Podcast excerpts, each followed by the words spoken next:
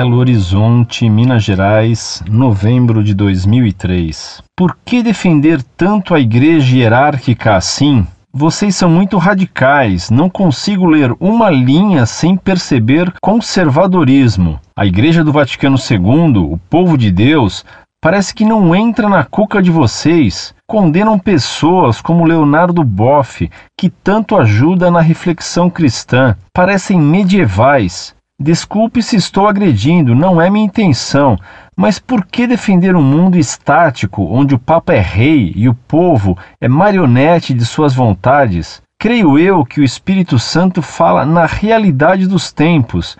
Quero uma igreja mais aberta ao mundo das relações humanas, não uma hierarquia nos muros que dita ordens. Estou indignado.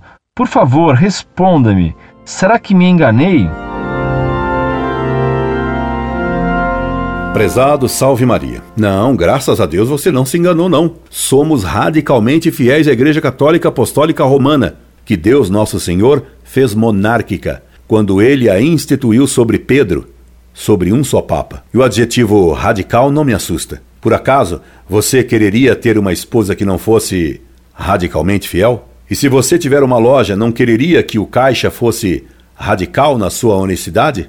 Ou preferiria você uma esposa superficialmente fiel e um caixa relativamente honesto. E se um homem tem câncer, desejaria ele que o médico não fosse radical em sua extirpação? Diria ele ao médico: Doutor, não seja um radical, deixe uns restinhos de câncer para dar uma chance à doença? Esse fulano, pior que o câncer, teria a loucura do antirradicalismo. Você quer ser possuído pela loucura do antirradicalismo nesses problemas? Espero que não.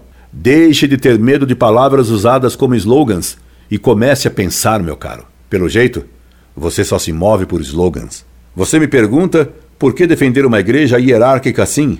Porque nosso Senhor Jesus Cristo a fez hierárquica. Assim mesmo, Cristo fez a igreja hierárquica, isto é, fundada sobre Pedro e sobre os apóstolos. E não serão os slogans idiotas da Revolução Francesa a respeito da igualdade mentirosa que farão a Igreja deixar de ser hierárquica. Os católicos que não aceitam a Igreja como hierárquica, de fato, são protestantes e não mais católicos.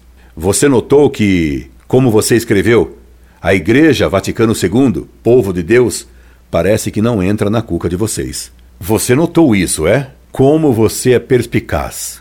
Você só errou na palavra cuca. Isso não entra em nossa fé e não apenas em nossa cuca. Não entra porque há dois mil anos os católicos cantam: Creio na Igreja Una, Santa, Católica e Apostólica. O próprio cardeal Ratzinger criticou esse conceito de igreja como povo de Deus, dizendo que ele é um conceito mais do Velho Testamento do que do Novo, mais nacionalista do que católico. Isso é universal. E Frei Boff já morreu. Quem existe agora, creio eu, é um tal Genésio, em casamento pós-moderno, disse ele mesmo numa entrevista. Única coisa que continua do ex-Frei Boff, no atual Genésio, é a heresia comunista dele. Sua perspicácia notou outra verdade. Parecem medievais. E sua perspicácia cega chegou ao grau de perceber que o termo medievais deve ser posto com maiúsculas. Somos mais do que medievais.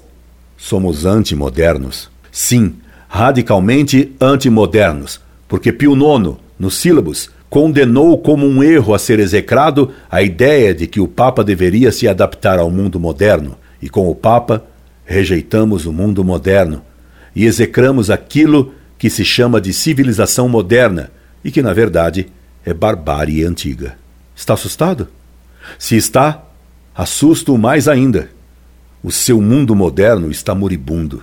A modernidade está entubada entrou pelos canos, para usar uma linguagem vulgar à altura de sua cuca, num idioma que você entende. Pena que sua perspicácia não lhe permitiu perceber que ele já está em estado de putrefação. Saiba ainda que o Papa é rei mesmo, como Cristo é rei, e o que vale é o estático, porque o que muda sempre já não vale nada amanhã. Veja, por exemplo, o erro de João 23, uma igreja a jornata amanhã já deveria ser jogada fora, como antiquada. Uma igreja agionata é uma igreja descartável.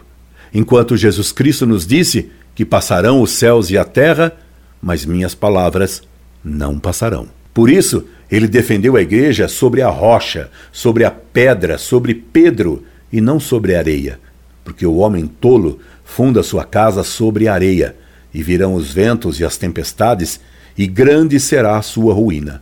É o Evangelho que diz isso. E onde foi parar a igreja Giornata de João 23? Grande é a sua ruína. E meu caro, são as marionetes as que são instáveis. Marionetes são os homens modernos que seguem a propaganda repetida dez vezes por minuto na TV, até que eles sejam capazes de decorar algo, à força de jingles tolos e não de argumentos sábios. E à medida que lhe escrevo, fico com pena de você e fico indignado com a propaganda que o enganou, porque você está sim enganado e muito enganado. A verdade, meu caro, permanece para sempre Repare como 2 mais 2 é igual a 4 há muito tempo e jamais mudará. Assim é toda a verdade. Permanece para sempre estavelmente. Que neste próximo Natal, sempre o mesmo, o menino Jesus lhe dê a graça de compreender que a verdade é imutável. Toda verdade, todo bem, toda beleza é como Deus, imutável. Bom Natal para você. É o que radicalmente lhe desejo. Incorde Jesus Semper, Orlando Fedeli.